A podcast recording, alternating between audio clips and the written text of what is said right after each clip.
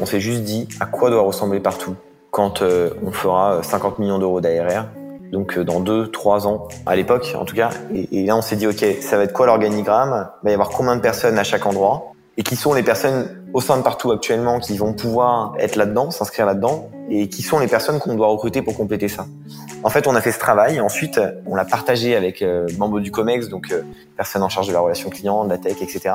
Et on a fait un plan en commun finalement un organigramme commun dans lequel on se reconnaissait tous. Et là, à partir de là, on a commencé à recruter euh, en conséquence.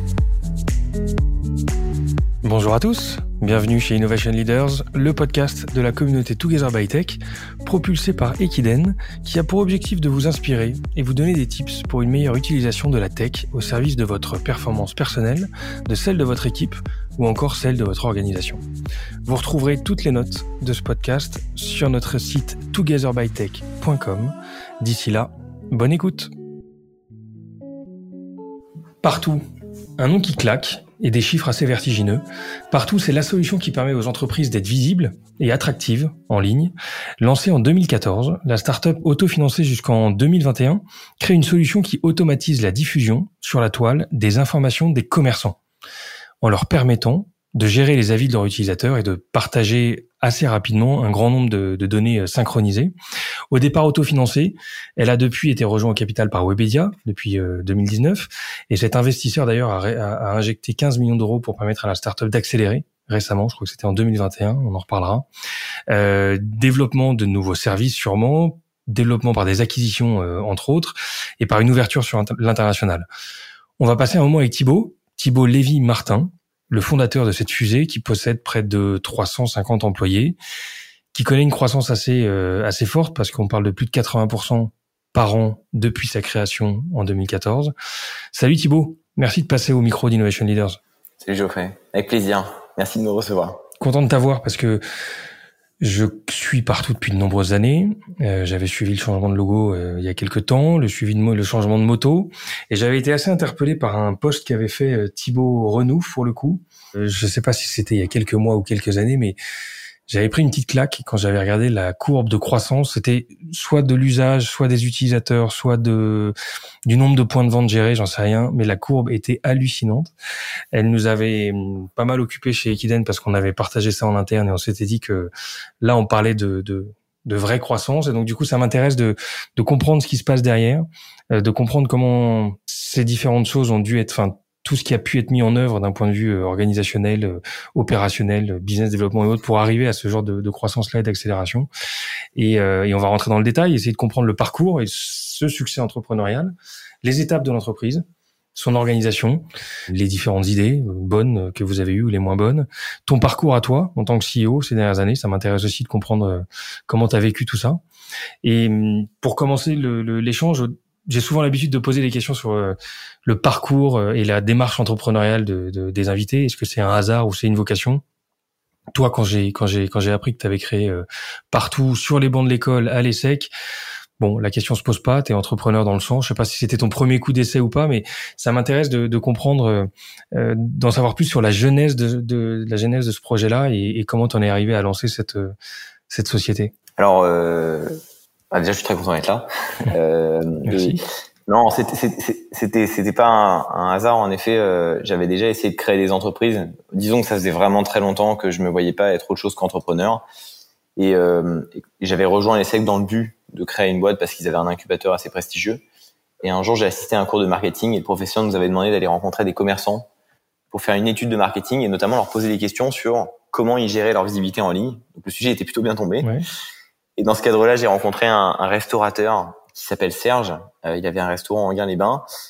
Et donc Serge, il a gentiment répondu à, à, mon questionnaire. Et à la fin, il m'a demandé si euh, je pouvais pas euh, passer une après-midi dans son restaurant pour l'aider à mettre à jour des photos de son restaurant sur Internet. En fait, initialement, la devanture était, était bleue. Il venait de la repeindre en rose et il voulait que le monde entier le sache, mais il ne savait pas du tout comment procéder. Donc, il m'a demandé de, de, de l'accompagner pour faire ça.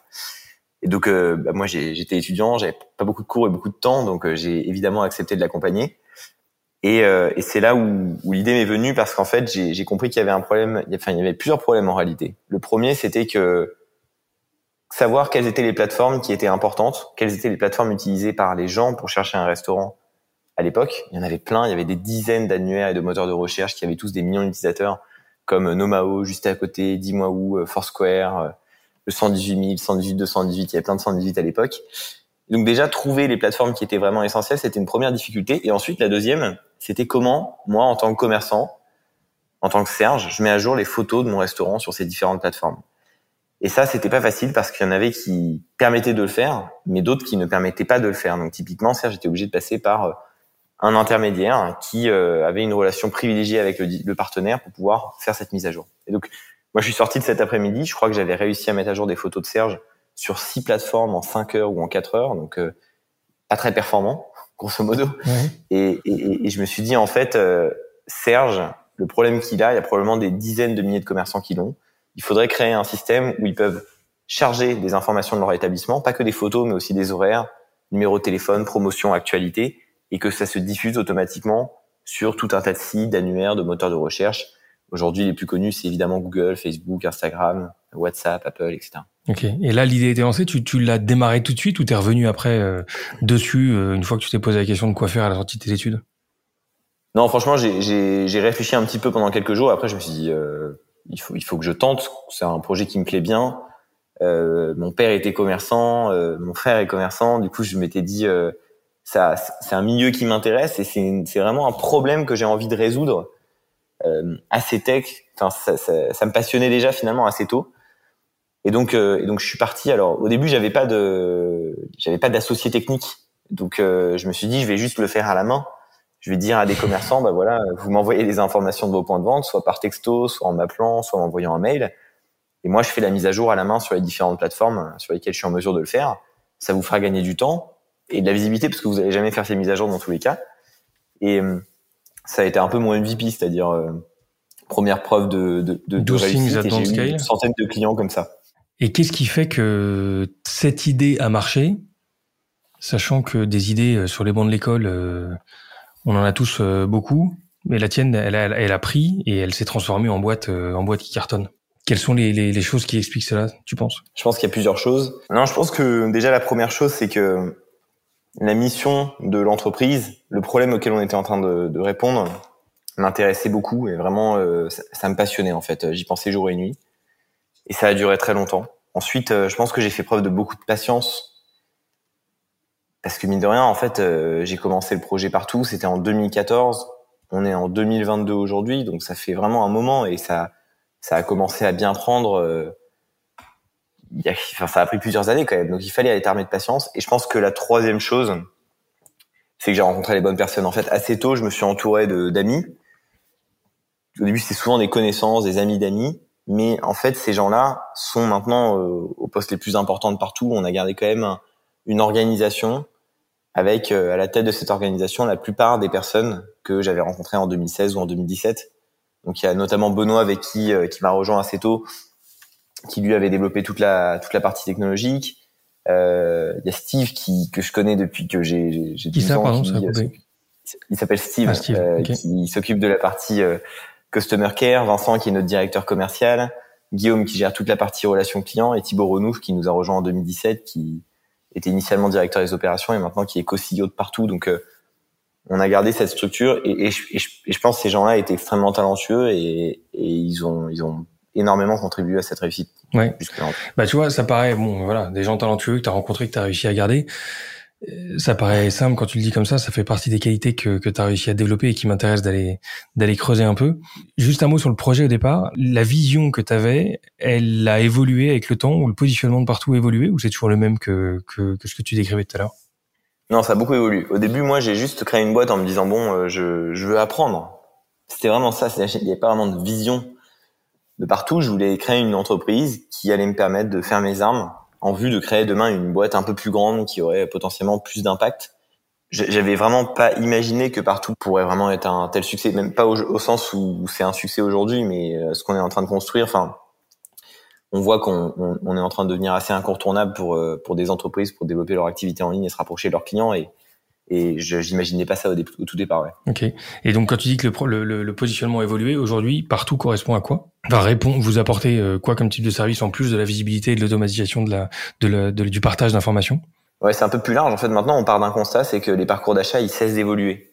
Et c'est difficile en fait pour toute entreprise, que ce soit un commerçant indépendant ou une grande enseigne ou un auto-entrepreneur, c'est difficile de s'adapter à ces évolutions. Et donc nous, notre métier, il est de créer un produit pour permettre à nos clients, à des entreprises, de s'adapter à ces changements, d'en tirer profit, de développer leur activité et de se rapprocher de leurs clients. Tu Par exemple Typiquement, euh, bah, si on parle de la visibilité, nous on considère qu'un parcours d'achat, il commence toujours par une recherche sur Internet. Tu vas chercher une entreprise pour acheter des produits ou des services. Donc là, il y a un enjeu de visibilité qui est énorme. Tu n'es pas visible sur Internet, et eh ben euh, c'est un manque à gagner qui est gigantesque. Une fois que que, que, que, que le consommateur il a fait une recherche sur Internet, ensuite ce qu'il va faire, c'est qu'il va faire un choix. Et ce choix, normalement, il va reposer sur la réputation de l'entreprise. Tu, en tant que consommateur, tu vas acheter des produits et des services qui sont faits par une entreprise qui fait du bon travail. Donc nous, on aide nos clients à développer leur réputation en ligne et à la gérer correctement.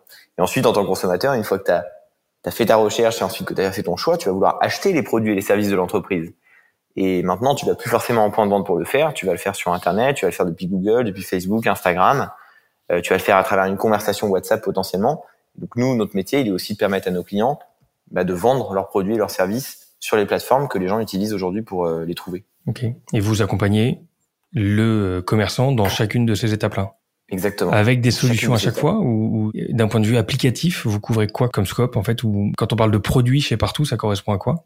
Ah, on a tout un tas de produits, mais en effet, c'est vraiment, je dirais que c'est un, un, combo entre produits et services. Le produit leur permet de tirer profit de ces évolutions de parcours d'achat, et le service leur permet de d'en tirer encore plus profit parce qu'ils vont avoir des conseils qui vont les aider à euh, faire les meilleures actions possibles. Et donc, on a un produit typiquement qui s'appelle le présence, euh, où tes commerçants, bah, c'est le produit dont on parlait au tout départ. Mhm. Tu nous envoies des informations sur ton point de vente, et nous, on les diffuse partout sur Internet. Ensuite, on a un produit qui s'appelle le review management, où on va centraliser les avis que tu vas recevoir depuis Google, depuis Facebook, depuis TripAdvisor sur interface partout et quand tu y réponds sur partout, et eh ben c'est diffusé automatiquement sur ces plateformes. Euh, et là, on a créé un, un produit récemment qui s'appelle Message où on va centraliser les conversations qu'en tant qu'entreprise tu vas recevoir depuis Google, depuis Facebook, depuis Instagram, depuis ton site web pour pouvoir y répondre directement depuis depuis l'interface partout. Ok. Et visiblement ça marche. Et côté juste business model, vous, vous vous rémunérez comment sur la sous forme d'abonnement à l'une ou l'ensemble de ces plateformes-là, c'est ça? Exactement. C'est un prix par point de vente par an. Et là, on a fait une acquisition dont on va parler un peu plus tard d'une entreprise qui s'appelle Pulp. Et eux, leur modèle économique, il est, il est double. C'est un abonnement, mais c'est aussi une commission sur la vente. Donc là, nous, on commence à permettre à nos clients de vendre leurs produits et leurs services sur Internet. Et si un internaute achète le produit, eh ben, on prend une petite commission sur le, le, volume d'affaires apporté en fait. Bien, et si on regarde un peu la croissance, parce qu'on parlait de lancement de 2014 à aujourd'hui, euh, Est-ce que tu peux essayer de nous donner euh, un peu l'ordre de grandeur, l'illustration un peu de cette croissance, de cette évolution-là, par euh, peut-être le nombre de personnes, par le nombre de points de vente, par le nombre de clients, par le chiffre d'affaires Je sais pas exactement sur quoi tu peux communiquer, mais donne-nous un peu un ordre d'idée de et de l'illustration de cette croissance. Ah, je vais quasiment tout couvrir. Alors, on a plus de 200 000 points de vente. Combien 200 000 Plus de 200 000 points de vente qui utilisent notre solution, qui sont répartis dans 142 pays. Ok. Là, on est euh, un peu plus de 350 et nous, on a des bureaux euh, en France, en Espagne et au Brésil et on fait à peu près 80-100% de croissance, c'est ce que tu évoquais en début de discussion. Et là, on va finir l'année à 25 millions d'euros d'ARR à peu près. 25 millions d'euros d'ARR, 140 pays. Et pourtant, vous êtes sur un marché, alors je me trompe peut-être, mais qui me semble assez concurrentiel. Enfin, après, le marché est immense, parce que là, toi, tu, tu, tu l'adresses en mode mondial. Donc là, forcément, tu vas te confronter à des, à des concurrences qui sont, qui sont même peut-être pas forcément connues euh, en Europe ou en France. Qu'est-ce qui fait que ta solution arrive à se, enfin, que partout arrive à se développer dans un marché qui est assez concurrentiel comme ça? Ça, je, je, pense vraiment que c'est, euh, l'incarnation de nos valeurs. En fait, euh, on accorde tellement d'importance à la culture de l'entreprise et aux valeurs de partout et au fait que que chacun les, les incarne le mieux possible, que ça a développé notre image de marque en fait. Et ça nous a permis, je pense, d'avoir des avantages concurrentiels assez euh, significatifs sur plusieurs aspects. Déjà, la passion du client. Ouais, je pense qu'il y a des entreprises qui disent, voilà, nous, on essaie de rendre nos clients heureux. Et il y a des boîtes qui essaient vraiment, vraiment, vraiment de le faire parce que c'est une priorité. Nous, on fait partie de, de cette catégorie-là. On a une de nos valeurs qui est aussi la simplicité. Et la simplicité, bah, elle a, elle a une double conséquence. Une première conséquence, c'est autour du produit. On a un produit qui est extrêmement simple et on essaie sans cesse de le simplifier. On est vraiment très très attaché à ça. Et on a aussi des gens qui sont simples dans leur attitude, ce qui fait que bah en tant que client ou en tant que prospect, on a envie de travailler avec les gens de chez partout parce que c'est des gens qui se prennent pas la tête, qui sont sympas, qui sont accessibles, qui euh, qui sont super empathiques. Et je pense dans les autres avantages concurrentiels qu'on a développés euh, grâce à nos valeurs, il y a, y a l'efficacité et il y a la capacité d'adaptation. On est sur un marché qui évolue beaucoup. Euh, les parcours d'achat, ça n'arrête pas de changer. Si nous, notre métier, il est de, de, de permettre à nos clients de s'adapter à ça, il faut quand même qu'on se loupe pas et qu'on comprenne ces changements sur le marché et qu'on puisse rapidement adapter nos priorités pour que notre roadmap elle soit dirigée vers des, des changements qui vont avoir des conséquences assez importantes. Et, et, je pense vraiment que tout ça, tous ces avantages concurrentiels, ils sont liés euh, aux valeurs de la boîte. Et l'efficacité, je veux bien le croire, parce que vu la, la, croissance en termes de people, en termes de, de chiffres, euh, c'est forcément quelque chose par, ce parcours on doit passer euh, pour adapter sa structure à, à, à sa croissance. Tu as des exemples un peu de d'éléments qui illustrent l'efficacité en interne? Par quoi elle passe cette efficacité? Je pense qu'en fait, ça passe par une remise en question un peu continuelle de d'à peu près tout. Okay. C'est-à-dire que ouais, on va avoir un process de prise de décision, je sais pas, dans la roadmap on voit que ça cloche, que ça prend trop de temps, on va le changer, on va essayer de s'inspirer de ce qui est fait à côté, on, et on met en place quelque chose de nouveau. C'est-à-dire c'est jamais statique en fait. On est toujours en train d'essayer de, de relever la barre et, et d'être meilleur dans tout ce qu'on fait. Et cette culture d'efficacité aussi, elle se, elle se traduit, je pense, à travers des recrutements. On recrute des personnes qui sont de plus en plus expérimentées, qui vont apporter euh, beaucoup d'expérience et de recul sur certaines situations et qui sont capables de mettre en place des choses qu'on n'avait pas forcément envisagées. Et ça, ça, ça tire le niveau de l'organisation vers le haut euh, de manière assez continuelle. Ok. Et on peut on peut dire un mot sur sur les personnes dont tu citais tout à l'heure en, entrée là la partie euh, euh, vraiment euh, management team. Je pense à Benoît, Steve, Vincent, Thibaut. Qu'est-ce qui fait que tu les as rencontrés ces gens-là? C'est tous des potes d'école ou c'est des gens que tu as rencontrés au fur et à mesure des recrutements? Comment tu as réussi à les embarquer dans ton projet? Et, et, faire en sorte que ces gens-là sont toujours là au début, euh, sont toujours euh, sont toujours là et, et, et, forment une, une team qui est hyper euh, hyper cohérente, qui, qui prend pas mal de plaisir à bosser ensemble et qui fait la force de la boîte en fait. Euh, la plupart, je les ben, typiquement Benoît, Steve, c'était des, des, amis à moi. Vincent, c'était un ami d'un de mes meilleurs amis. Thibaut, c'était un ami d'amis. A que Guillaume qu'on connaissait pas qui qui a candidaté sur Welcome to the Jungle de nulle part. Euh, mais sinon, c'était souvent des gens qu'on connaissait en effet. Je pense que ce qui fait la force de leur profil à toutes ces personnes-là, c'est que c'était des entrepreneurs dans l'âme, c'est-à-dire qu'ils voulaient rejoindre un projet qui était au tout début pour vraiment vivre une aventure assez exceptionnelle. Et, euh, et du coup, ils sont accrochés en fait dans toutes les situations. Quand c'était difficile, quand il y a eu des grosses remises en question, quand il a fallu euh, changer l'organisation, quand il a fallu travailler dur, ils étaient toujours là parce que euh, ce qui les intéressait avant tout, c'était c'était l'aventure qu'on était en train de partager ensemble. Euh, et du coup, moi, c'était ça que je, je leur vendais. C'était une belle aventure. On va écrire quelque chose de formidable, une aventure humaine exceptionnelle. Euh, ça, la dimension humaine, elle a toujours, elle, a toujours été présente et elle l'est toujours en fait. Quand on recrute des gens, euh, l'une des raisons pour lesquelles ils nous choisissent nous plutôt qu'une autre boîte, c'est justement pour cette aventure humaine, le fait d'être entouré de personnes qui incarnent ces valeurs, euh, de partager des moments super sympas ensemble. Ça, c'est ce qui, c'est ce, ce qui drive beaucoup de gens. Et je pense que ça a été le cas vraiment depuis le début. C'est un, des éléments qui a fait que les gens dont tu as parlé là, que tu as cité, eh ben ils sont toujours là pour la plupart euh, et ils sont toujours à des super postes aujourd'hui. Ouais, clairement, c'est impressionnant. Et je comprends que ça fasse la force de de, de, de, l'encadrement de, cette boîte. comment toutes ces équipes s'organisent? Tu peux nous donner un peu un, draft de, de l'orga de la boîte? Ouais, on a on a quelques grands pôles. Il y a un premier grand pôle qui est la partie tech avec les ingénieurs, euh, les product managers. Un deuxième grand pôle qu'on a appelé happiness, qui est tout autour de la satisfaction client, donc les customer success, les customer care. Euh, ensuite, on a un pôle qui est euh, enterprise, donc c'est tout ce qui est grandes enseignes, parce que nous, notre activité, elle est partagée en deux. Il y a les grandes enseignes et les commerçants de proximité. Ensuite, on a du coup le pôle commerçant de proximité. Et enfin, on a un dernier pôle qui est transverse. En gros, c'est tous les métiers qui vont servir tous les pôles potentiellement. Donc, il va y avoir des ressources humaines, les ops, tout ce qui est finance, marketing. Donc voilà, on a quatre, finalement quatre, euh, quatre grands pôles et un, et un cinquième qui, euh, qui sert tous les autres pour plus de performance. Ok.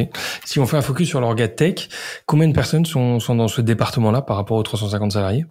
On a euh, 60-65 personnes à peu près euh, à partager du coup entre ingénieurs. C'est quasiment la moitié-moitié en fait, à ingénieurs et product manager. Après, euh, enfin l'équipe produit, elle regroupe les product managers, mais aussi toute la partie data, euh, toute la partie design aussi, euh, tout ce qui est QA. Ok, bah, ça semble, ça semble assez raisonnable en tout cas en, en, proportion par rapport au reste de la boîte. Comment tu l'as amené cette partie À quel moment le produit en fait est arrivé? Parce que ça m'intéresse de voir. Toi, t'es pas quelqu'un de technique à la base. Tu t'es vite euh, fait accompagner par Benoît sur, sur ce plan-là Tu peux me raconter un peu les grandes étapes et les peut-être quelques galères que tu as pu avoir sur sur la mise en place de de cette dimension euh, de partout en mode applicatif quoi? Bah nous ça a été compliqué pour le coup. Hein. Ça c'est une vraie euh, un vrai sujet. L'aventure de ma vie, ça c'est un vrai sujet. Ouais. En fait, euh, au début c'était à la main comme je te le disais. Ensuite, euh, ensuite Benoît est arrivé. On a commencé à développer un système d'API. Donc les informations étaient envoyées aux différents sites partenaires, donc les adresses, les horaires, automatiquement. Ensuite, on a travaillé sur une interface, puis on a développé un second produit qui est le review management. Et là, on a fait un changement de CTO. En fait, Benoît, il avait fait un travail formidable qui était, mais c'était un travail de, c'était, euh, il n'avait pas pensé une infrastructure globale et très stable parce qu'il n'avait pas l'expérience pour le faire. Et donc on a recruté un pro, un, nouveau CTO.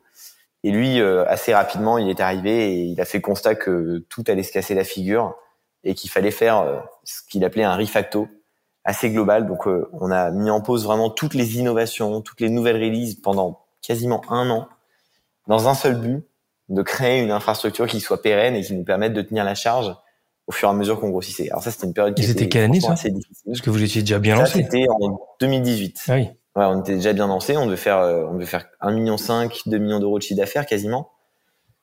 Et ça, c'est un événement. Bon, ça c'est une petite anecdote, mais euh, je pense que ça a beaucoup renforcé notre passion du client parce que à ce moment-là, ce qu'on a dit aux équipes, c'est on va avoir des difficultés en termes de produits et euh, il faut qu'on compense autrement. Et la manière dont on va commencer, compenser, c'est à travers le service. Et donc là, tout le monde s'y est mis. On a vraiment toujours fait euh, l'extra mile pour faire en sorte que les clients ils soient contents. Quand ils demandaient quelque chose, on, on, leur fournissait une réponse qui était encore plus satisfaisante que ce à quoi ils s'attendaient en réponse. Donc euh, ça, ça, nous a vraiment forgé cette, euh, cette ADN de la passion du client. Et, et, et ce besoin de refacto, de refonte globale de l'organisation, c'est avéré payant? Oui, ouais, carrément. Après, en fait, dès, en fait, avant 2018, enfin en, en 2017, quand on faisait quelque chose de nouveau, ça a cassé quelque chose d'autre. Et donc c'était un peu infernal parce que dès qu'on avait une bonne nouvelle à partager en termes de produits, T'avais un side effect. ça engendrait de la frustration sur autre chose. Ok. Donc c'était un peu infernal et le refacto nous a permis de rentrer dans un stade où quand on faisait une release, et eh ben là c'était juste des bonnes nouvelles et le nombre de bugs a commencé à drastiquement diminuer et donc ça a été euh, très satisfaisant. Un peu dur sur le coup, mais après coup, si c'était à refaire, euh, franchement, on l'aurait fait mille fois, quoi. Ok. Et d'un point de vue technologie, vous utilisez quoi? Tu sais un peu parler de l'écosystème tech que, sur lequel vous bossez? Oui, on, on, utilise Python en back-end et euh, React en front. Ok. Avec un, un, une seule plateforme pour l'ensemble de vos produits, vous êtes sur différents environnements tech par rapport aux différents produits, vous arrivez à mutualiser un peu les, les systèmes? Non, de ce que je sais, on n'a qu'un seul environnement pour le coup. Bon bah cool. Et ça m'intéresse de comprendre aussi parce que vous avez une spécificité dans l'organisation. Si on sort un peu de la tech sur le partie management de la boîte, euh, déjà il y a deux Thibaut, Thibaut euh, Lévy-Martin et Thibaut Renouf. Et les deux sont CEO. Comment on arrive à, à cette organisation avec deux CEO Je me mets à ta place euh, en tant que, que directeur de boîte, c'est pas évident de, de, de, partager aussi le gâteau avec quelqu'un. Euh, comment ça s'est fait ce choix-là et comment vous vous organisez tous les deux? Bah, au début, euh, quand Thibaut il nous a rejoint, c'était en 2017, et moi je recherchais un directeur des opérations. Donc il est arrivé à ce poste-là. Et en fait, en 2019, euh, il s'est passé deux choses. La première, c'est que moi, j'étais pas sûr de vouloir continuer encore chez Partout. J'avais un peu une petite crise, euh, remise en question sur euh, le sens de ce qu'on faisait, euh, est-ce que j'en étais satisfait ou pas. Et en parallèle, je voyais que les opérations, ça devenait quelque chose de, de, super critique en fait dans le développement de partout, un facteur clé de succès. Et Thibaut était bien meilleur que moi là-dessus. Donc assez naturellement, bah, je lui ai proposé de prendre un poste de co-CEO. Et là maintenant, la manière dont on répartit le travail, c'est que moi je suis plutôt en charge de la croissance, les nouveaux pays, les nouveaux produits, les nouveaux marchés.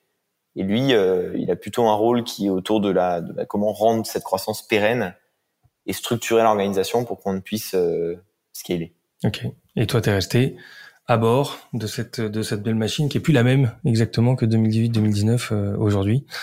Sur la partie financement, c'est pas anodin non plus parce que vous avez été longtemps autofinancé. Je sais pas si c'était un choix. J'imagine que oui. Et aujourd'hui, c'est plus tout à fait le cas. Tu peux nous parler un peu de de comment tu as hum, switché, enfin comment s'est passée cette phase de, de peut-être pas de bootstrap, mais en tout cas de où, vous étiez autosuffisant. Pourquoi aller, aller chercher des, des, des fournisseurs, enfin des investisseurs, pardon. Nous, déjà, on avait de la chance qu'on avait un modèle économique qui nous permettait de le faire. C'est-à-dire que nos clients, à l'époque, c'était des grandes enseignes, comme Carrefour, et ils nous payaient au début de la collaboration. Donc un contrat comme Carrefour à, 150 000 euros par exemple, et ben quand on le signe, ça nous fait quand même un BFR super négatif, donc on, on, est en mesure de financer la croissance de cette manière-là.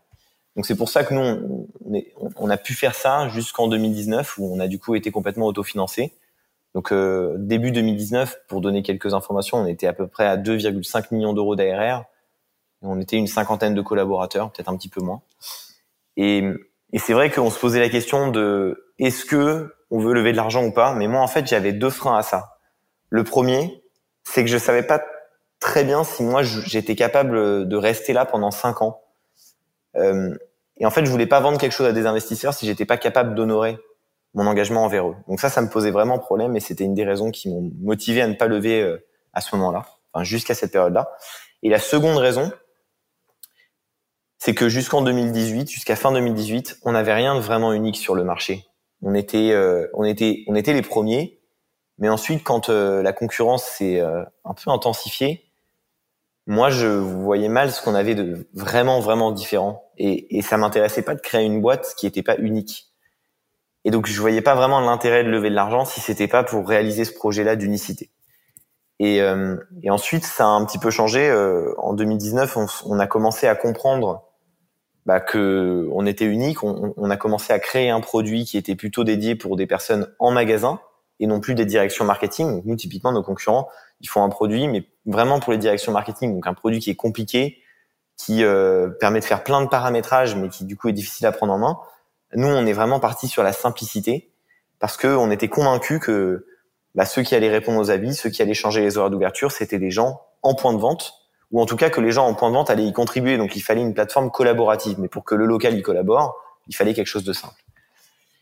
Donc ça, ça a été un premier point. Et, euh, et ce qui nous a aussi poussé à lever des fonds, c'est que enfin à, à, nous rapprocher de Webedia parce que c'est c'est ça qu'on a pris comme décision finalement.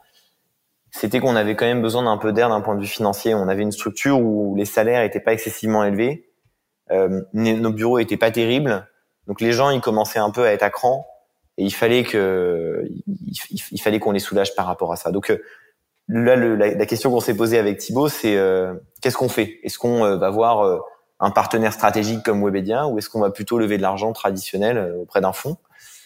Et, euh, et, donc on est plutôt allé voir euh, des fonds au départ pour commencer, mais c'est vrai que le discours il nous a pas beaucoup plu. Euh, on n'a pas eu une, une, très grosse accroche vis-à-vis d'eux. Enfin, on avait le sentiment que c'était très financier comme approche, que la notion de partenariat, elle était quand même assez absente. Et, et en parallèle, il y a Webedia qui nous a contactés. Et là, le projet nous a beaucoup plu parce que non seulement il pouvait nous apporter plus de financement, mais en même temps, euh, ils pouvaient nous apporter des clients parce que Webedia, ils avaient une activité d'agence extrêmement présente en France. Donc, ils avaient plein d'enseignes qui étaient leurs clients avec lesquels nous, on rêvait de parler. Et donc, euh, justement, ils ont pu nous apporter ça. Ils avaient aussi une présence à l'international qui était excessivement importante. Ils étaient dans, je crois, 15 pays. Et donc, ils nous ont permis de nous développer à l'international sans avoir à créer une structure dans chacun des pays. Ils nous ont mis en relation avec des prospects. Ils nous ont permis de facturer, d'embaucher sur place euh, grâce à leur entité. Donc ça, c'était quand même aussi euh, super. Et c'était les entrepreneurs, donc ils avaient une gestion de, une vision en tout cas de l'association qui était très euh, entrepreneuriale. On crée un partenariat ensemble. Tu euh, as des engagements, tu les fais, on te laisse tranquille. Et, et si jamais bah, ça se passe pas dans les bonnes conditions, et ben là on regarde de plus près. Et donc ça, c'était c'était quelque chose qui nous a beaucoup parlé, et c'est pour ça qu'on a choisi finalement de partir avec eux. Bon, bah canon. Et, et, et donc du coup, voilà, support euh, financier et support opérationnel aussi euh, par rapport à votre euh, à votre développement. D'un point de vue du pilotage de la boîte, ça change quelque chose d'être financé ou d'être euh, auto-financé? Ça a changé quelque chose dans ton rôle, toi, par exemple? Franchement, pas tant que ça, en fait. Je pense que ce qui a le plus changé dans mon rôle, c'était et dans l'organisation de l'entreprise, c'est le nombre de personnes. Le mode de financement n'a pas eu un impact très important. Mais en revanche, le fait de passer de 50 à 350, ça, ça a forcément eu pas mal de conséquences. Ok, mais pas plus que ça. Enfin, voilà, ça a pas, ça a pas radicalement changé ton rôle. Et ton rôle, d'ailleurs, il a quand même pas mal évolué dans ces dans ces années depuis 2014. Ça m'intéresse de, en plus, tu en parles t'en parles avec une certaine euh, transparence. Le fait que t'aies pas toujours été motivé ou embarqué dans ton projet, c'est quand même pas anodin d'en parler comme ça, je trouve.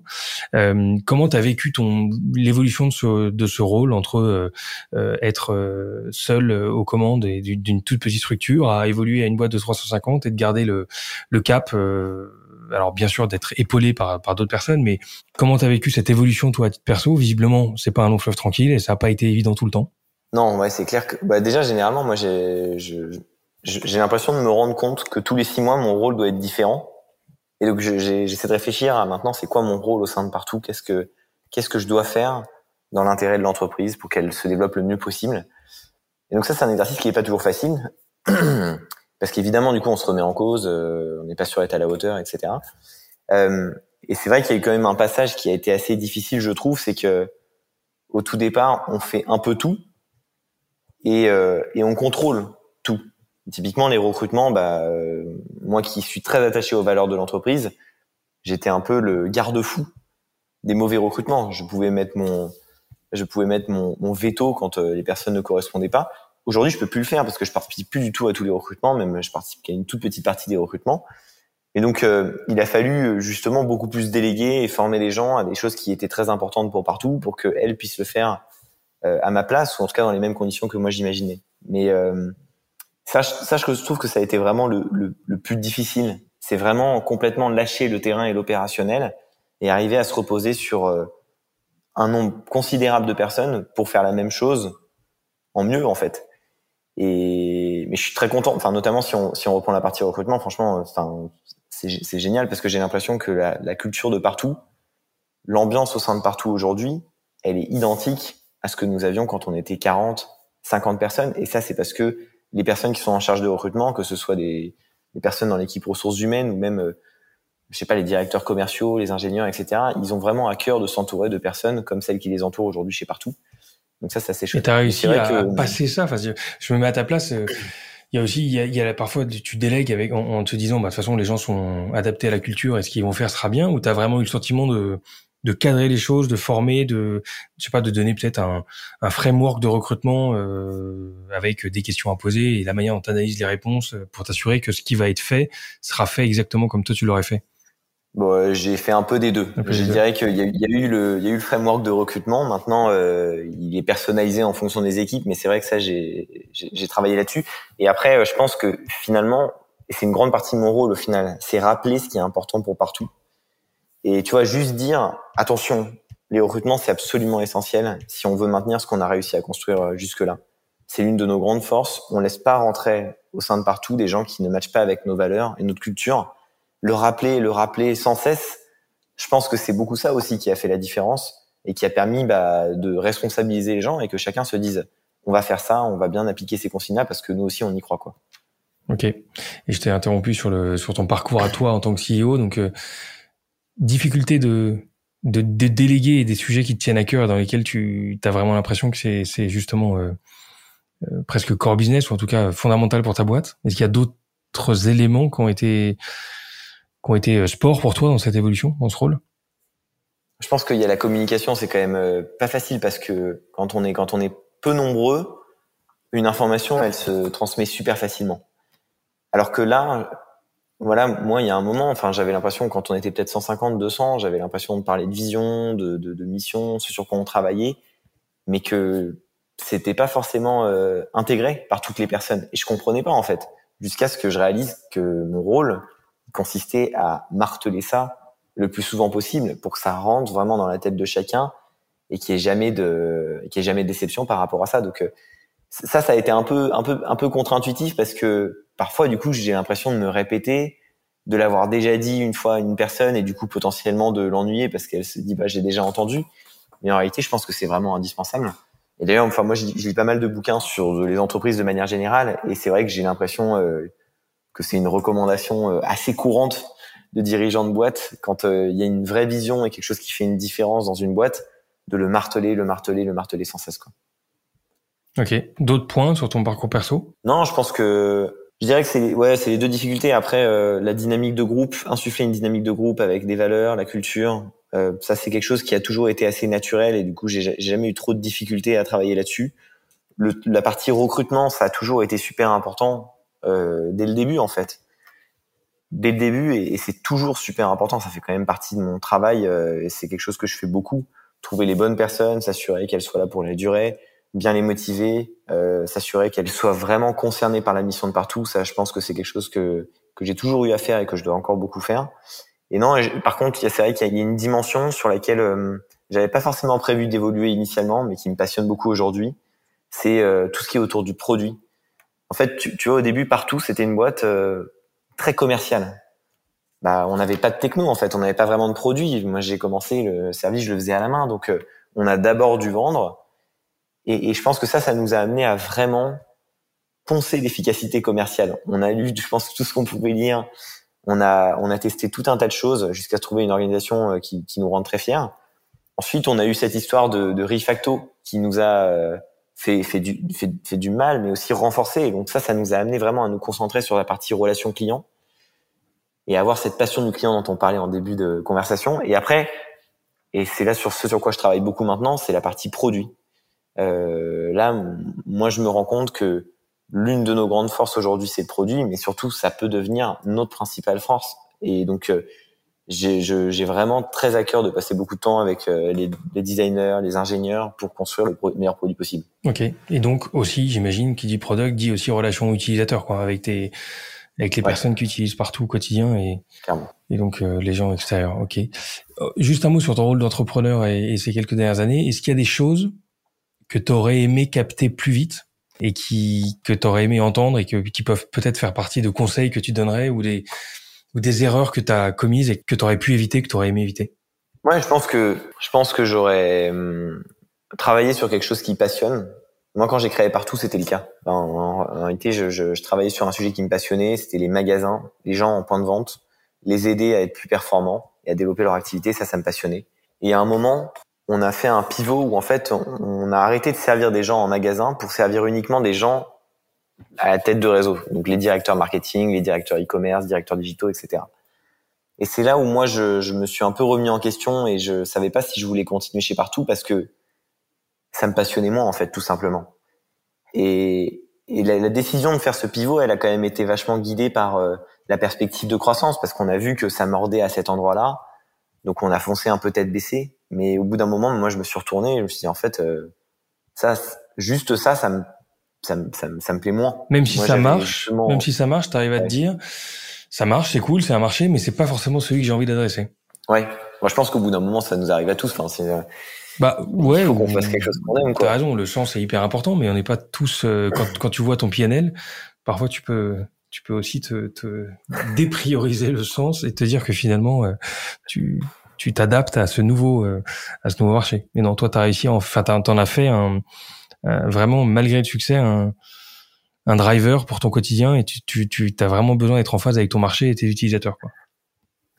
Ouais, exactement. Ouais. Et ça, j'aurais bien aimé. Euh, ça, pour le coup, c'est un conseil que j'aurais bien aimé qu'on me donne euh, plus tôt. Ça m'aurait fait gagner un peu de temps. Parce que finalement, tu dis que tu as pivoté. Enfin, vous êtes basculé côté grande enseigne et finalement non.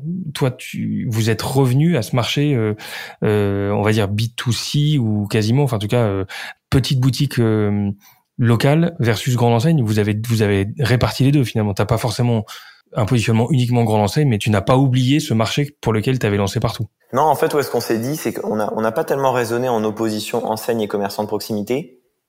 On s'est dit, il y a la direction marketing et les magasins. Tu vois, typiquement, euh, avoir un client tel que Carrefour, mais qui utilise partout comme un outil collaboratif qui va être utilisé par ses magasins pour répondre à ses avis, eh bien ça, c'est quelque chose qu'on pouvait pas faire en 2018. Et à partir de 2019, on a commencé justement à rendre ça possible. Et donc euh, nous, enfin moi en tout cas, ce qui m'anime, c'est c'est vraiment les gens en local, en point de vente, qu'ils fassent partie d'une franchise, d'une grande enseigne ou euh, que ce soit des commerçants indépendants, qu'importe. Mais c'est plus euh, c'est plus ça qui qui m'intéresse parce que je trouve qu'on trouve beaucoup plus la relation humaine dans ces échanges-là. Ok. Et hum, quand on parle d'investissement là, ça m'interroge sur le positionnement de partout. Est-ce qu'il va évoluer ou est-ce qu'il va être complété? Parce que quand on voit le montant d'investissement qui est, qui est prévu, est-ce que tu vas réussir à, à, à garder ce marché historique et, et, ce, et ce, voilà, ce positionnement-là? Bref, ce, cet investissement va servir à quoi globalement? Et quels sont les impacts d'un point de vue organisationnel qu'il faut prévoir? Alors, on a fait l'accord avec Obédia en 2019, mais on est resté rentable sur l'année 2019, sur l'année 2020.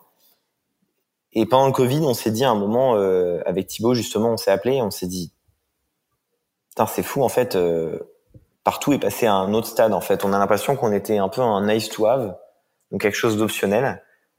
On est passé au stade de must have, donc quelque chose qui est vraiment indispensable pour toute entreprise finalement. Et, et ça, on avait le sentiment que c'était vrai dans chaque pays. En fait, à chaque fois qu'on testait un pays, on voyait qu'il y avait vraiment euh, de l'appétence et une vraie volonté de travailler avec nous. Comment tu vois Juste une petite parenthèse, comment tu vois ce côté must? Parce que tu as des appels entrants, tu as des leads où tu as une facilité à vendre ou, ou tu as un accueil qui est différent? Comment ça passe, ça passe par quoi? Ouais, on a senti qu'il y avait vraiment une... En fait, on a senti que plus personne nous disait ça n'est pas un sujet. Et, et, en même temps, on s'est dit, euh, nous-mêmes, en tant qu'utilisateurs, c'est vrai que quand on veut acheter dans une entreprise, on passe par Google, nous-mêmes, on regarde les avis, euh, nous-mêmes, on va envoyer des messages euh, de, plus en plus. Et, et en fait, ça aussi, ça nous a permis de nous, rendre compte que que tu sois une grande enseigne, un petit commerçant, un indépendant euh, architecte tout seul chez toi, tu as besoin d'être visible en ligne, tu as besoin de développer ta réputation, tu as besoin de faire en sorte que tes clients puissent te contacter facilement par message, tu as besoin de vendre tes produits et tes services en ligne. Et en fait, quand tu inclus tout ça, tu te dis bah oui, c'est évident, enfin demain, c'est pas possible de faire autrement. Et, et là, à ce moment-là, on s'est dit ok, bah là, c'est trop bien. Enfin, on est en train de faire un truc unique. On a des fondations solides en termes de valeur, en termes de passion du client, en termes de simplicité. Donc maintenant, c'est le, c'est, le moment qu'on attendait pour pour accélérer parce que là, euh, en fait, euh, on veut trop le faire ce projet. Gros, quoi. Gros momentum, quoi. Un gros momentum. Et justement, donc c'est là qu'on est allé voir Webedia. On leur a expliqué bon bah voilà ce qu'on envisage de faire. On aurait besoin d'investissements supplémentaires parce que là, on va se mettre en, en déséquilibre pendant pendant pendant quelques mois pour euh, justement accélérer à fond. Et, euh, et là, depuis 2000, depuis 2020, en fait, ce qu'on fait avec Thibaut, c'est qu'on essaie de mettre en place une structure qui est capable de scaler. Donc, on a prévu un organigramme qui fait ça. On a recruté des personnes pour pour tenir la charge et la croissance. Donc là, les années, les, les tu vois, les 12-18 mois à venir, il va pas y avoir de changement au sein de partout parce que tout est déjà là pour accueillir cette croissance, euh, justement parce qu'on l'a bien préparé pour le coup. Je vous prends 10 secondes pour vous dire que ce podcast vous est proposé par Equiden. Equiden, c'est la startup qui vous accompagne dans vos projets tech, product, data et engineering et qui repense l'approche des ESN traditionnels. En deux ans, cette société de conseil compte plus de 130 personnes et s'est déployée dans 6 pays. Pour en savoir plus et pour participer à l'aventure, suivez-nous sur LinkedIn ou sur equiden.com, e d e. Bonne écoute. Et juste un mot sur l'organisation, ça se présente comment Une préparation d'organisation pour du scaling? Vous vous êtes, euh, vous mettez le focus sur quoi? Quel, euh, comment vous vous préparez à ça? On s'est juste dit à quoi doit ressembler partout quand euh, on fera 50 millions d'euros d'ARR donc dans deux, trois ans, à l'époque en tout cas. Et, et là, on s'est dit, ok, ça va être quoi l'organigramme? Il va y avoir combien de personnes à chaque endroit? Et qui sont les personnes au sein de partout actuellement qui vont pouvoir être là-dedans, s'inscrire là-dedans? Et qui sont les personnes qu'on doit recruter pour compléter ça En fait, on a fait ce travail et ensuite, on l'a partagé avec euh, membres du COMEX, donc euh, personnes en charge de la relation client, de la tech, etc. Et on a fait un plan en commun, finalement, un organigramme commun dans lequel on se reconnaissait tous. Et là, à partir de là, on a commencé à recruter euh, en conséquence. Bien, et pas d'innovation produit à, à, venir, parce qu'on parlait tout à l'heure de, l'acquisition de Pulp. Euh, c'est pas anodin une acquisition euh, quand on est une jeune société comme celle-là. Ça veut dire paiement, c'est-à-dire que tu vas au bout de la ligne, tu nous l'as montré tout à l'heure, entre se rendre visible euh, et se faire acheter. C'est toi qui es un peu aux commandes de cette innovation produit. Concrètement, tu la, tu l'amènes comment cette, euh, cette notion de positionnement euh, chez partout? Et est, est-ce qu'il y a une sorte de, de, de R&D, de recherche, euh, de, de, positionnement, de, de, benchmark, de veille euh, Comment est-ce que vous menez un peu cette, euh, ce flair sur le marché et, ce, et cette, cette l'analyse des marchés dans lesquels vous êtes? Bah Déjà, en fait, on est plusieurs, on est plusieurs à, à beaucoup regarder ce qui se passe dans les différents pays, notamment aux États-Unis et en Asie, parce que on voit qu'il y a beaucoup de tendances qui arrivent en Europe qui sont quand même issues de là-bas. Ouais. Tu vois, typiquement les avis en ligne, les, les, avis c'était déjà bien populaire là-bas avant d'arriver en, en, France. Euh, le fait de contacter une entreprise par message, aujourd'hui c'est pas encore très commun en France. Par contre aux États-Unis, mais c'est tellement courant. Le paiement par QR code, ça s'est beaucoup développé en Asie, notamment en Chine, euh, avant d'arriver. Et là, c'est en train de prendre quand même pas mal de place. Donc, on essaie beaucoup de regarder cette partie-là. Et ensuite, euh, et ensuite, on essaie aussi de se demander, mais nous, en tant que personne, en tant qu'utilisateur, comment on va se comporter demain en fait. On essaie de voir si justement ces tendances elles peuvent impliquer nous, nos comportements, nos choix et nos décisions. Et, et ça, ça, et ça, et ça, ça nous permet de définir finalement quelles sont les innovations sur lesquelles on veut travailler. Okay. Si on se dit ok, ça marche beaucoup dans ce pays-là, et en même temps on se dit que c'est assez logique en tant qu'utilisateur que nous-mêmes on l'adopte, et un go quoi. Et comment t'en arrives à, à, te positionner sur Pulp et à sortir des, des sentiers battus pour le coup? Parce que là, nouveau marché pour vous. En fait, euh, on s'est dit justement, bon bah, en tant qu'internaute, on va sur Internet, on cherche une entreprise, ensuite on va la choisir, et ensuite on va acheter les produits et services de l'entreprise. Donc il faut qu'on permette ça parce que c'est une tendance, c'est juste euh, certain que ça va être dans cette direction-là. Et là, avec Thibaut, ce qu'on s'est dit, c'est il y a trois possibilités. Soit on le fait en interne, soit on fait un partenariat avec une entreprise qui nous permet d'avoir cette brique technologique, probablement marque blanche, soit on achète une boîte. On s'est dit en interne, c'est pas possible. On n'a pas l'expertise, on sait pas faire le paiement, on a une roadmap qui est longue comme le bras pour les 18 mois, prochains mois. C'est impossible d'intégrer ça. Partenariat, on a commencé à discuter avec des boîtes, mais on voyait que ça allait être un truc euh, pas très sérieux finalement. Pas un très bon produit et on pas est maîtrisé, produit de manière générale. Pas maîtrisé, exactement. Et donc on s'est dit, bon, ben, on va acheter une boîte. Euh, on va acheter une boîte et donc là, on a commencé à, à parler à différentes sociétés. Donc il y en avait qu'on connaissait de près ou de loin. Il s'avère que Pulp, on les connaissait parce qu'ils nous avaient approché euh, pour potentiellement investir dans leur projet en tant que business angel. Mais on a fait une liste, je crois, de 250 entreprises euh, qui pourraient correspondre à nos, à, qui avait un produit qui pourrait correspondre à nos attentes. Et, euh, et, cette liste, en fait, on avait mis des critères de sélection. Il y avait un critère qui était le produit, à quel point le produit est beau, il est simple. Et le deuxième critère, c'était à quel point les gens ont l'air d'incarner les mêmes valeurs que partout. Et en fait, de cette liste de 250 entreprises, il y en a pas beaucoup qui sont restés fondamentalement. Mais Pulp, Pulp faisait partie de, de ceux qui sont restés et c'était même ceux qui étaient en, première position justement pour toutes ces raisons-là. Ils ont un super produit, ils ont une super culture.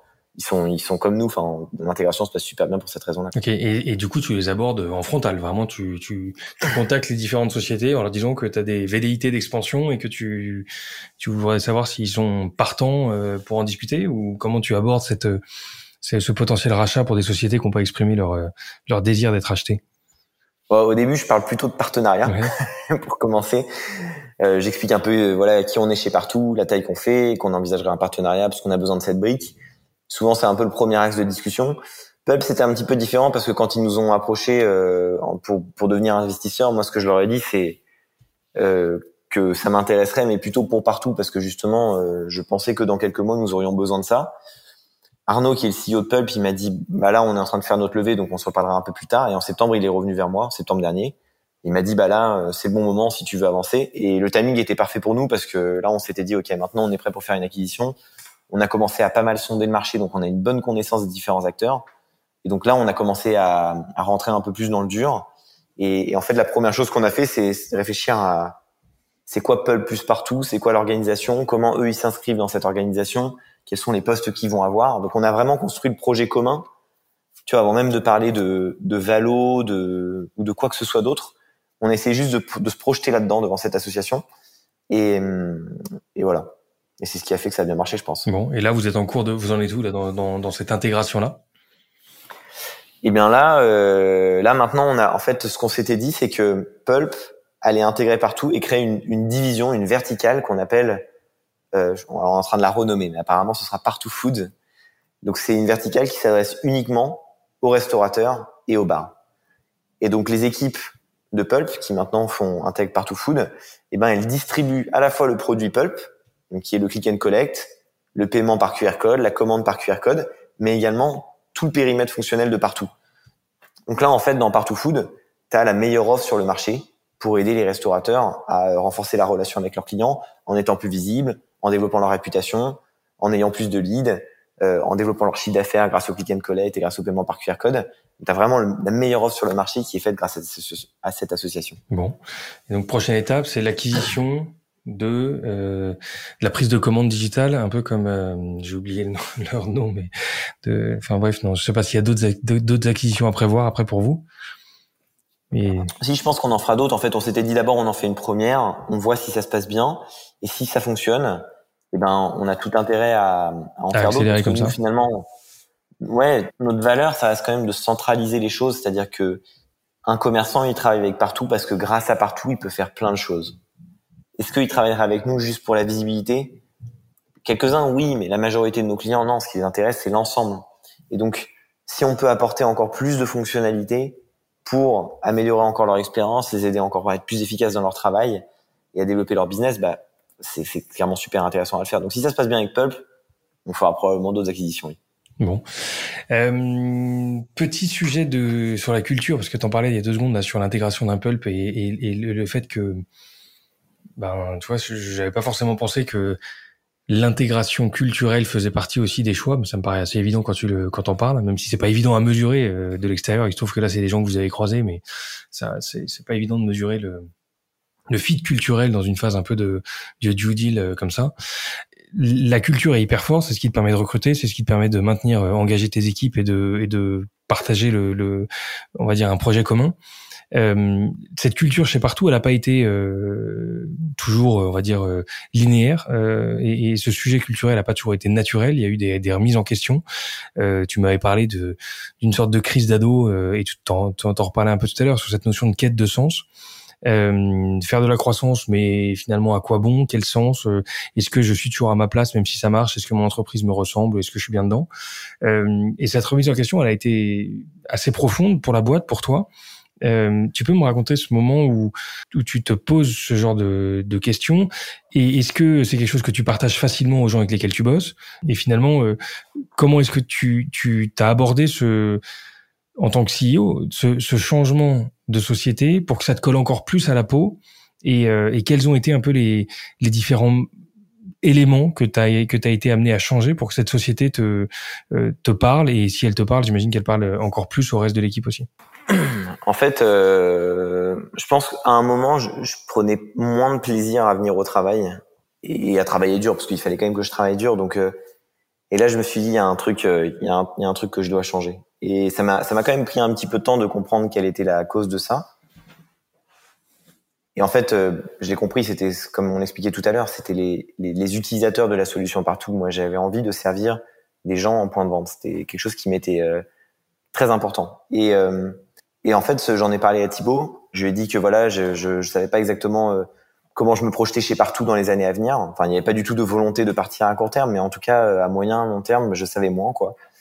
Et je me suis dit, OK, en, en 2018-2019, je vais faire un changement, je vais essayer de faire en sorte que le produit partout, il s'adapte à une collaboration entre le central et le local pour permettre au magasin de s'exprimer à travers notre produit. Et, et, on a commencé à faire ça et en fait, euh, j'ai fait ce que je dis tout à l'heure, je l'ai communiqué tout le temps, genre vraiment toutes les semaines à un point où c'est devenu euh, assez lourd, mais finalement, euh, tout le monde a enfin tout le monde, en tout cas tous les nouveaux très facilement y ont adhéré. Les anciens, ça a été plus compliqué. Il a fallu quand même euh, l'expliquer davantage. Et, euh, et c'est vrai que c'est là où moi ça m'a fait.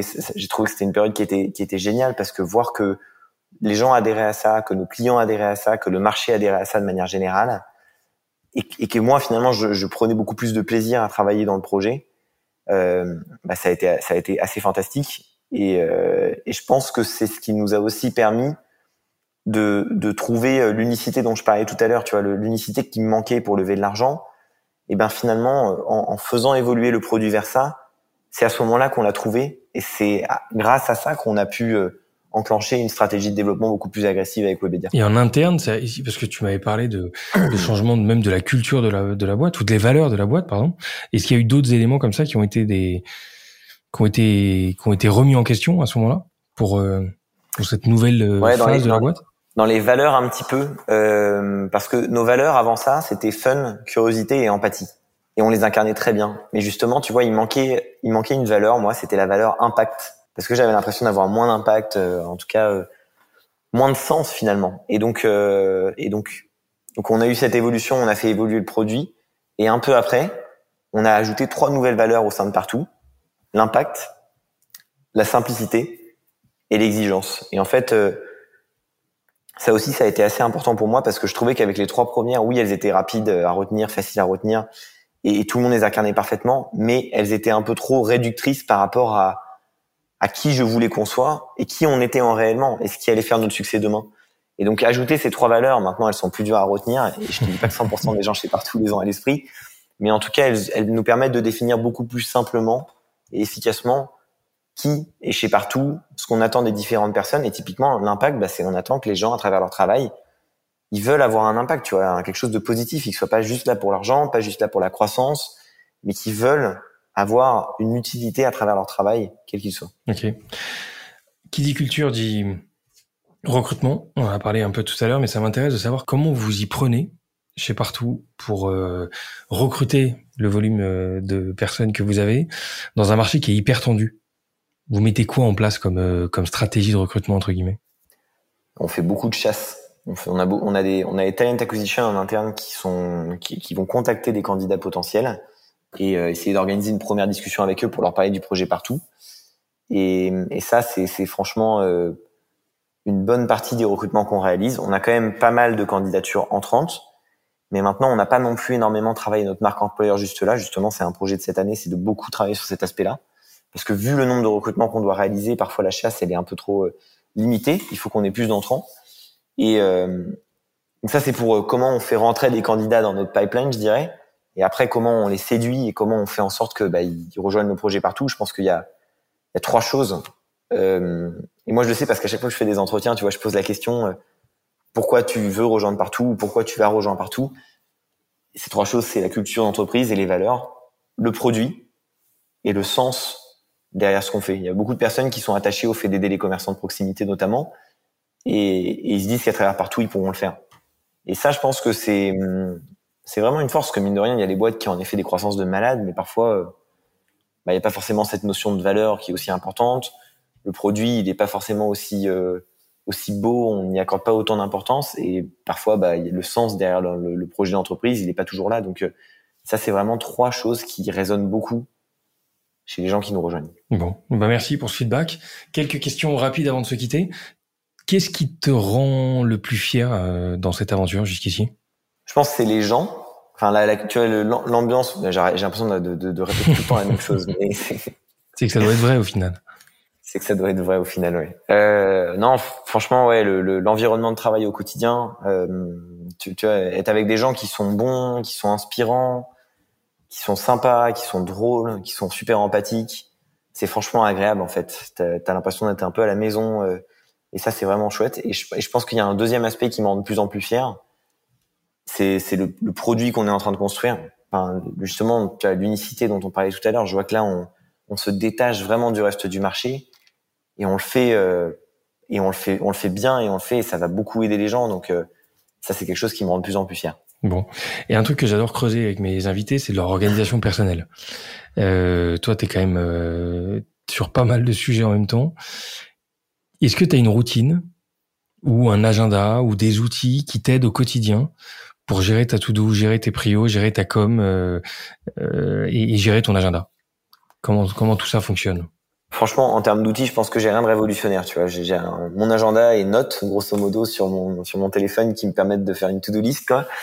Et sinon, non. Par contre, euh, moi, j'aime bien me lever tôt le matin, enfin assez tôt le matin, genre à 6h30, 7h, et et là, généralement, je fais je fais du sport ou euh, ou je fais de la méditation. Enfin, j'essaie de trouver en fait 30-45 minutes qui sont vraiment juste pour moi avant de avant de rentrer dans la journée et, et, être facilement débordé. Euh, et après, un autre truc que j'ai mis en place qui pour le coup m'a été assez utile, c'est de, de, consulter mes mails que deux ou trois fois par jour. Il y avait un moment, je trouve, chez partout où je recevais tellement de mails que j'ai passé des journées à juste y répondre.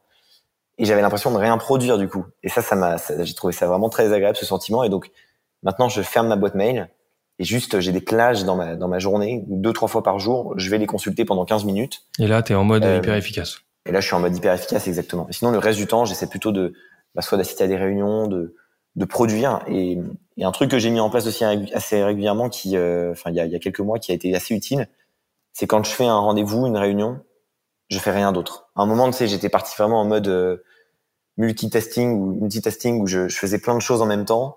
Je pouvais répondre à un Slack, à un mail, à un texto, et en même temps, j'étais en réunion. Mais au final, bah déjà je trouvais ça beaucoup moins satisfaisant j'avais l'impression d'être euh, d'être moins pertinent Puis moins dédié à moins celui avec qui tu bosses moins hein. ouais voilà moins dédié avec la personne donc c'est aussi assez euh, en fait incorrect d'une certaine manière et maintenant par contre euh, je, je, fais ça quand je suis dans un rendez-vous un point je coupe toutes les notifications et je fais juste ça. Mais du coup je le fais bien. et tu sens que c'est plus tu le fais ça prend moins de temps de le faire de cette manière là c'était plus efficace a priori parce que franchement ouais, j'ai l'impression d'être enfin j'ai l'impression d'être plus efficace parce que je fais enfin je fais surtout les choses mieux. En fait avant par moment tu vois je les faisais moins bien et du coup je devais revenir dessus. Ou ça me retombait dessus à un moment ou à un autre. Alors que là au moins je sais que le moment où je le fais ce sera bien fait. J'aurai pas besoin de revenir dessus. Et j'y prends beaucoup plus de plaisir en réalité parce qu'au bout d'un moment tu vois ton esprit il, part un peu dans tous les sens vu que tu es en train de régler 40 problèmes en même temps ce qui est assez schizophrénique en fait. Et, et, donc là, être dans l'instant et vraiment faire les choses correctement, moi j'ai trouvé ça vraiment vraiment utile. Bien, je prends note, je suis un peu dedans. Euh, quelles sont les boîtes qui t'impressionnent en termes de d'exécution ou de, je sais pas si c'est la vision, mais ouais, l'exécution tech euh, dans l'écosystème tech, pardon, aujourd'hui? Euh, ouais, il y en a plusieurs. Je pense qu'il y a, j'aime bien Conto parce que je trouve qu'ils ont une, vraiment une super image de marque et ils apportent, enfin, une super solution, un produit génial sur un marché qui en a vraiment besoin. J'aime beaucoup euh, Alan pour le produit tu vois, ils ont un produit qui est simple d'utilisation, qui, euh, et je crois qu'ils utilisent un terme en interne qui s'appelle Product Delight. T'as pas mal de choses dans le produit Alan et dans l'application qui font que c'est agréable de l'utiliser. Des petites animations, des petits boutons, des couleurs. Et ça, c'est euh, ça, je trouve ça vraiment bien. On essaie de mettre ça en place chez partout. Et, euh, et Lemly, je trouve que c'est une boîte qui est aussi admirable pour autre chose, elle, mais tu vois, ils ont une croissance euh, assez incroyable. Ils ont, ils sont très peu nombreux je, sais pas combien ils font de chiffre d'affaires, mais je crois qu'ils font 10 ou 20 millions d'euros de chiffre d'affaires. Enfin, ils ont réussi à créer une boîte qui est euh, qui est extrêmement rentable et qui fait un super produit sur le marché, quoi. Et qui est bien internationalisé aussi. Euh, C'est vrai que, comme tu dis, ils sont pas très nombreux. Et ben les trois sont passés au micro Innovation Leaders, donc je suis ravi. Euh, Est-ce qu'il y a quelqu'un dans l'écosystème tech que tu aurais pu prendre euh, en tant que mentor, toi? Euh, Il y a Alexandre Pro justement de Conto ah, qui, c'est marrant parce qu'il était j'avais fait un stage à un moment dans une boîte qui s'appelle Windu, qui était un concurrent d'Airbnb. Et Alexandre était, le, était le, le, directeur général. Donc, il a été mon boss pendant quelques mois par le passé. Et, de temps en temps, on, on s'appelle. Et c'est vrai qu'à chaque fois, les conseils sont, sont vraiment pertinents. Bon, cool. Ouais, effectivement, en tout cas, il, il est sur une belle trajectoire. Est-ce qu'il y a un conseil qu'on t'a donné qui s'est avéré utile dans ta carrière? Ouais, il y en a un qui m'a été utile. C'était euh, quand j'étais à l'école, il y avait un, il y avait un prof à un moment qui nous avait dit si tu veux être le meilleur quelque part, fais ce que tu aimes. Et il nous expliquait qu'en fait, voilà, si, tu veux être le meilleur dans un domaine, mais que c'est pas un truc qui te passionne, tu auras forcément quelqu'un qui sera passionné et qui va s'investir beaucoup plus que toi et qui du coup, de facto, deviendra le meilleur. Même s'il n'a pas les mêmes qualités, mais la passion peut peut faire la diff quoi. Mais la passion voilà va faire la différence et, et en fait je pense que c'est très vrai tu vois notamment quand tu es entrepreneur ça demande tellement de d'investissement c'est fatigant parfois, c'est difficile et tout ça. Si, si, si le problème auquel tu essaies de répondre ne te passionne pas, je pense qu'il y aura forcément des gens qui seront bien meilleurs que toi. Ok. Comment tu t'entretiens ta culture, toi, aujourd'hui? Que ce soit managérial, euh, sur la tech, sur euh, euh, l'organisation d'une boîte, des choses comme ça. Qu'est-ce que tu consultes comme, comme, comme doc? Tu disais que tu lisais beaucoup, mais est-ce qu'il y a des, des sites ou des endroits que tu consultes pour, pour, pour te mettre à jour et maintenir ta culture? Non, en fait, moi, je lis plus des livres. Mmh enfin, il y a des articles, tu vois, typiquement, euh, bah, Thibaut, Thibaut Renouf, mon associé, il a créé un blog qui s'appelle Flow Tribes, avec des articles qui sont super intéressants. La plupart, je les connais parce qu'ils sont issus de son expérience chez partout, mais il y a quelques blogs comme ça qui sont assez bien faits. Mais moi, je lis surtout des bouquins. Tu vois, là, par exemple, euh, il y a pas longtemps, j'ai lu un bouquin sur CEO Salesforce ou euh, j'en ai lu un autre sur Zappos, qui était super intéressant. J'en ai lu un autre sur Patagonia, qui était passionnant aussi. en fait, ouais, c'est très orienté culture, valeur, euh, dynamique d'équipe, ouais, pour le coup, ce que tu cites là. Ouais, beaucoup. Après, il y a aussi, j'ai lu des fois des livres sur l'efficacité. Tu vois, j'avais lu un livre de Jack Welch sur euh, de General Electric, qui est le CEO des General Electric, assez emblématique, qui euh, va vraiment révolutionner la boîte. Et et, et là, il y a plein de tips sur comment être plus efficace, comment comment arriver à faire des des, des rendez-vous pertinents avec tes équipes, comment prendre certaines décisions correctement. Et, et en fait, je trouve ces bouquins sont moi, je trouve ça trop, trop utile parce que souvent, à l'oral, typiquement dans un podcast, dans une interview, les gens, ils ont beaucoup moins de temps de développer leurs pensées parce que ça va vite. Alors que dans un bouquin, ils prennent le temps de développer certains, certains, certains éléments vraiment en détail. Et euh, enfin, le, tout ce que tu peux en retirer, c'est, c'est assez exceptionnel. Et du coup, moi, généralement, quand j'ai un bouquin, les gens chez partout, ils, ils en rigolent pas mal, mais j'arrive et je dis bon, alors j'ai lu un bouquin, il recommande de faire ça, ça, ça, et j'avoue que je trouve que c'est vachement adapté pour partout, donc voilà comment on va le faire. Euh, donc ils flippent un peu quand tu rentres de vacances, quoi. Ils s'attendent, ils s'attendent à un changement à chaque fois. Si seulement je disais qu'en vacances, ce serait plus facile pour eux. Pas facile de trouver le temps. Mais tant mieux si tu y arrives, c'est cool. Euh, niveau product et tech, est-ce qu'il y a euh, une app ou euh, un product qui, qui pour toi est vraiment euh, enfin, t'as impressionné et, et, devrait être un incontournable dans les dans les années à venir. Bon, c'est déjà un peu un incontournable, mais je trouve le produit Slack vraiment, vraiment, vraiment très bien fait, quoi. Ok. Je trouve tout. Et toutes les intégrations, en plus, il est un peu illimité maintenant. Ouais, ouais, franchement, c'est assez phénoménal ce qu'on peut faire sur Slack. Euh, je trouve que Alan aussi, ils ont un beau produit quand même mine de rien. Alors, je pense que on a tous besoin d'une mutuelle, et je pense clairement que Alan se détache de toutes les autres mutuelles qui existent. Donc, euh, ouais, je recommande pas mal cette app aussi. Est-ce qu'il y a une, et dans ton téléphone, est-ce qu'il y a une app que tu recommanderais à tout le monde d'avoir? Oui, Pulp. Pulp, application de paiement. Et euh... pour voilà commander en point de vente, en, en restaurant, en click and collect ça marche très bien. Eh ben, c'est une très bonne app. c'est noté. J'aurais dû préciser en dehors de Pulp et de partout, mais bon, tu m'as devancé. tu m'as devancé. Euh, si je devais inviter une personne sur ce podcast, une personne qui pour toi euh, est inspirante dans le monde de l'innovation, le monde de la tech, tu me recommanderais qui? Bah, je pense que Jean-Charles, le CEO de le CEO de Alan. Mais du coup, tu disais que tu as eu Alan, mais je sais pas si tu as eu eh ben, Jean-Charles. Charles. je pense que ah, Charles Gorintin, le cofondateur et CTO. Mais Jean-Charles, écoute, euh, effectivement, personne euh, emblématique dont j'ai lu les bouquins et je suis le blog avec attention parce qu'il est aussi pas mal de d'éléments assez utiles à en, sortir. Exactement. Et eh ben merci pour toutes ces infos, tout ce retour d'expérience. Thibaut, c'était cool de t'avoir. Bravo pour le parcours et hâte de voir la suite en tout cas. Carrément. Merci encore. À bientôt. À bientôt. Salut. Voilà, cet épisode est terminé. J'espère qu'il vous aura plu. Si c'est le cas, suivez-nous sur LinkedIn ou directement sur notre site togetherbytech.com. Prochain épisode dans quelques jours. D'ici là, portez-vous bien.